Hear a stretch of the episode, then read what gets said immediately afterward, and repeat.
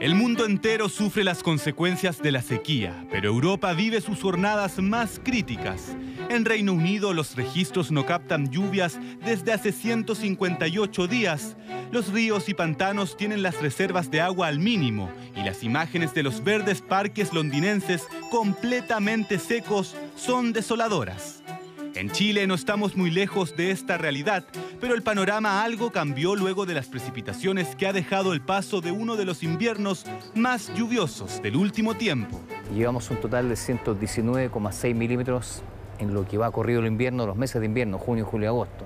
Y si uno lo compara con los últimos 10 años en la década 2011-2020, en que hubo un promedio de 118,4 milímetros, este invierno está ligeramente superior a ese promedio, uno puede los cerros y estaban secos y ahora se nota que están verdes, que está floreciendo. Entonces creo que fue un buen aporte la lluvia. Me he dado cuenta que este último tiempo ha estado lloviendo más y sí, la verdad se ha notado cambio en el, en el ecosistema. Desde el aire se aprecia cómo las áreas verdes de cerros y parques florecen, embelleciendo el paisaje como no se veía hace años.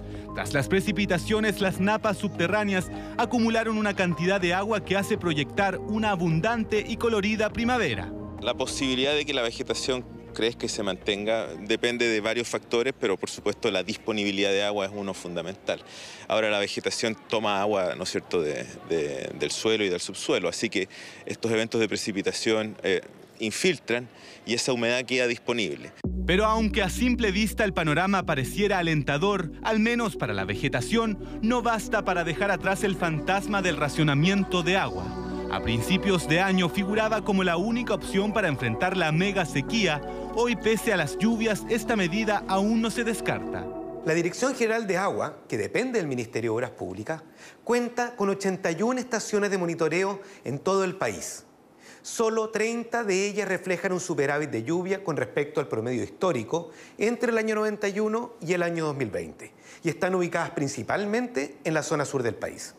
En el caso de la zona central, de las 29 estaciones de monitoreo, 27 presentan déficit de respecto del promedio histórico. La buena noticia es que con la nevazón de julio se acumuló nieve entre las regiones de Coquimbo y Biobío, lo que podría ser vital para contar con agua durante los meses de verano. Como no todas las personas son conscientes o no quieren ver realmente el problema, racionalizar sí es una de las medidas que debería tomarse. Ya estamos en el siglo XXI y hay poblaciones, hay familias que no tienen acceso al agua potable mientras que otros sectores eh, desperdician el agua. Tenemos que ser un poco más cuidadosos y no dar por supuesto que, el, verdor y la fauna van a, ser, van a ser siempre como son ahora, ¿no?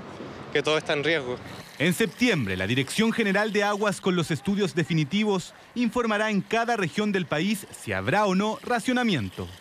Hoy presentamos un déficit en la ciudad de Valparaíso como ejemplo, un 6% en relación a un, a un año normal en ciudades como Los Andes y San Antonio 50% menos de agua caída comparado con un año promedio histórico.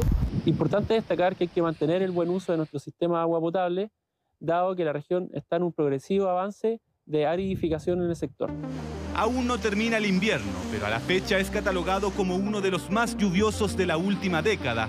En consecuencia, los paisajes comienzan a florecer y poco a poco a darle color a sectores y zonas donde por años solo predominaba tierra seca y árida.